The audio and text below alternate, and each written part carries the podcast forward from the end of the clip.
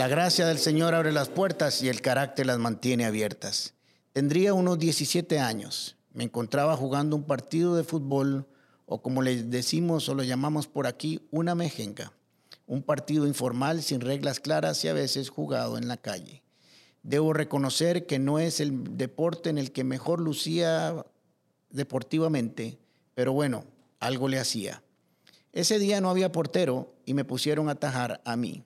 Imagínese, con mi altura y largos de brazos, ¿qué podía pasar? Pues bien, ahí estaba, tratando de hacer lo mejor que podía y en eso envían un bolazo durísimo.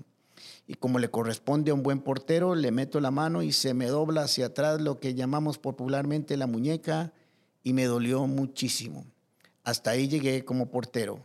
Me cambiaron por otro y seguí jugando en otra posición. Llegué a mi casa y el dolor era mucho. Y en aquel tiempo vivía cerca de mi casa un famoso masajista. No se le llamaba en aquel tiempo fisioterapeuta o terapista, nada más era el masajista del barrio. Fui donde él para que me examinara, me puso una lámpara de calor, me hizo la mano de un lado para el otro, me mendó y me envió para mi casa. En aquel tiempo jugaba también tenis y un poco de voleibol, pero me molestaba bastante. Pasado algunos años, me empezó a dar muchos problemas, cada vez más y más hasta que dejé de jugar tenis y ni qué decir voleibol. Estaba perdiendo la fuerza del agarre con mi mano. Llegó el momento donde ya no podía ni tomar un vaso con fuerza para tomar. Habían pasado 20 años desde mi gran atajada como portero y tenía que hacer algo. Tengo un primo que es ortopedista, especialista precisamente en la mano. Fui donde él, me sacó unas radiografías, las revisó y me dijo, venga el lunes como a las 2 y 30 a mi consultorio que tengo en la clínica y lo vuelvo a ver. Pues bien, llegué a la clínica, me dijo, cámbiese de ropa para hacerle un examen. Y no se imaginan lo que me pasó. Me desperté dos horas y media después en una sala de recuperación. Me había hecho una cirugía en mi mano.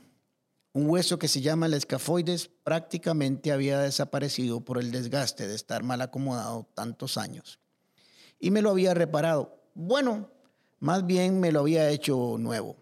Cuando llegó a verme a la sala de recuperación le pregunté que por qué me dolía un poco la cadera y me dijo, le quité un poco, un pedazo de hueso de la cadera, le hice un hueso y se lo injerté en su mano. Ahora entiendo por qué cuando oigo esa canción que dice moviendo la cadera, mi mano se mueve involuntariamente. mi brazo estaría enyesado por un mes y medio y un montón de cosas de metal que salían de mi mano. Pero pongan mucha atención a lo siguiente. Conversando con él, con mi primo, le pregunté, ¿por qué no me dijiste que me ibas a operar? Y me respondió lo siguiente.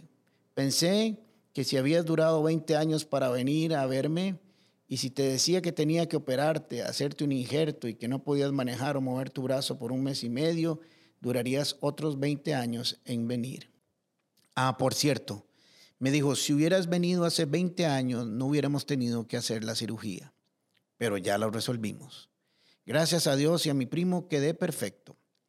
Cuando recordé este acontecimiento me puse a pensar que así sucede muchas veces en nuestra vida no con las heridas físicas, sino con las heridas del alma y aquellas producidas por el pecado, que en ocasiones duelen más que las físicas y se llevan por más tiempo, y por cierto son más profundas.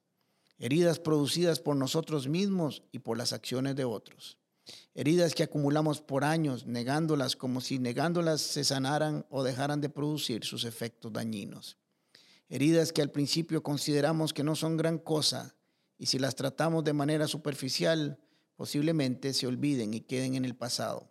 Un pequeño masaje y una venda pequeñita y todo podrá solucionarse.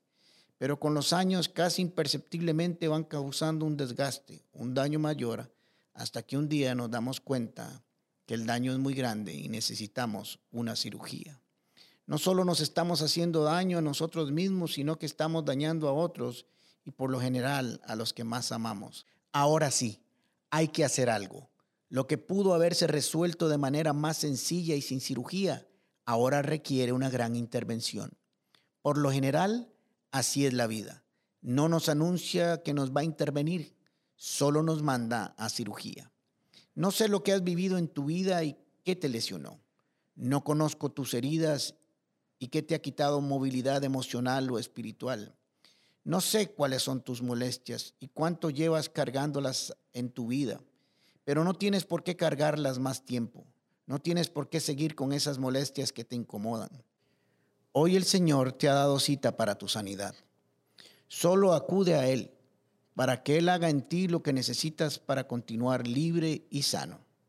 Eclesiastés capítulo 3 nos dice lo siguiente, todo tiene su momento oportuno y hay un tiempo para todo lo que se hace bajo el cielo un tiempo para llorar y un tiempo para reír, un tiempo para estar triste y otro tiempo para bailar. Es tiempo de reír y de bailar. La palabra del Señor te dice, te daré salud y te curaré, te sanaré y haré que disfrutes de abundante paz y seguridad. Restauraré tu alma y te guiaré por sendas de amor. Porque yo vine, dice el Señor, a traer buenas noticias, a sanar tu corazón quebrantado y darte libertad. Por eso dile hoy al Señor que necesitas de su sanidad. Como dice Jeremías 17, 14, sáname tú, Señor, y seré sano. Sálvame y seré salvado, pues solo a ti tengo un canto de gratitud. Puertas.